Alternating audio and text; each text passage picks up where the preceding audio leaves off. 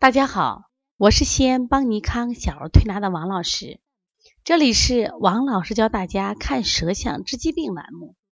今天呢，我想分享的是一个黄后胎与白后胎的区别。很多人说王老师这简单的很，这黄后胎和白后胎太好区别了吗？真的是这样吗？其实我们很多都会被假象所迷惑，而且这两个舌象所代表的意义真的是不太一样的。前两天我们来了个小葵宝。葵宝呢，他我们一伸舌头啊，发现这个孩子的舌苔很厚，而且呢舌苔很黄。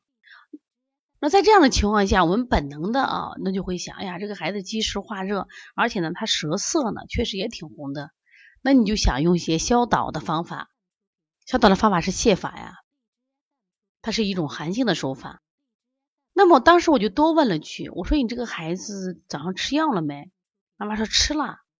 我们吃的这个小孩这个舒筋颗粒，那么中药的话，它会染色呀。我说那就不太准了。我说这个孩子就应该不是黄胎啊，或者我们看不清楚。另外呢，我根据他那个胎的位置有分析。我说你看啊，一般的小孩存积食的胎，它是在中焦区后。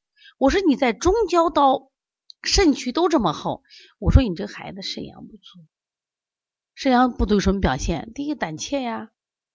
这孩子没劲儿啊，容易让人抱呀，是不是啊？说哎，就是这样子。所以说我第二天的时候，我说妈妈，你第二天有什么药都不吃的时候，你再给我拍张照片。那第二天早上呢，这个小孩来的时候就说没有吃药，我们拍照片，你看就是白胎了。那么白胎和黄胎，那有什么区别呢？从中医角度来说，首先黄胎它是什么呀？有热的表现。那白胎呢？至少他还没到化热，但你这里有个什么问题？这个孩子胎很厚呀。我当时就给妈妈和学员提了这样问题，我说这个孩子胎这么厚，聚集这么久了，为什么不化热？为什么不变黄？你本应该就化黄了吗？而胎，你看这胎它不松散，你看他胎胎很实，积的很久了。这个孩子特别爱生病，妈妈说要么都愁死了，月月生病，严重的话一个月有半个月都在生病呢。他们都把针打的都不能再打了，就那种情况，这孩子体格有多弱，这个孩子脸色也很黄。妈妈也讲了，他他因为他老打针嘛，到医院里基本上就是抗生素加中药的就清热药，都一直吃了这好几年了。那在这样情况，这个孩子应该是什么呀？体体寒的孩子嘛。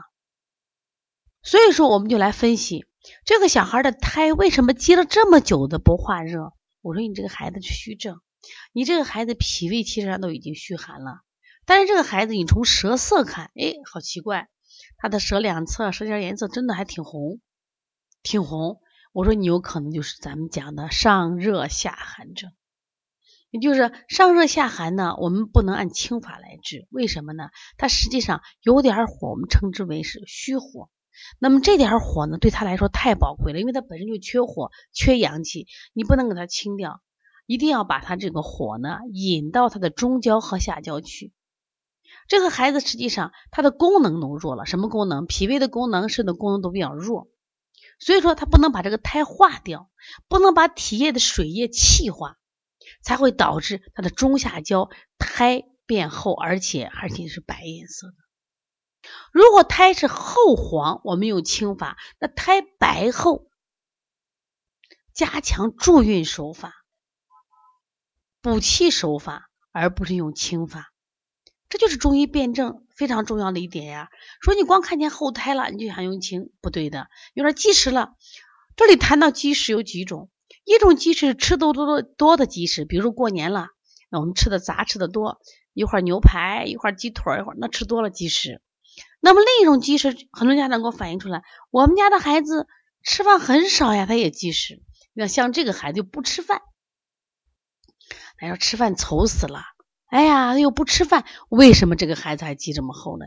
就是这个孩子运化能力差，一般运化能力差都表现一种虚寒症，所以这个孩子怎么调理呢？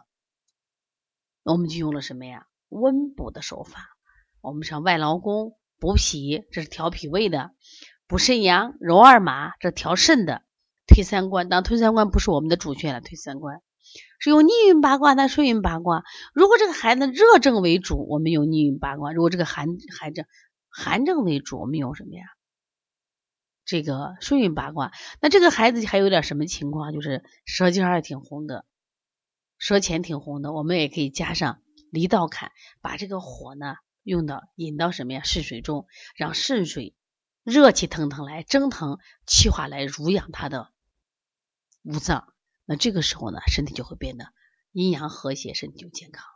所以以后见到这个胎啊，后胎、黄胎、黄后胎、白后胎的时候，希望大家多问几句，看他这个胎是不是染色的。因为小孩吃了橘子呀，吃了药都会染色。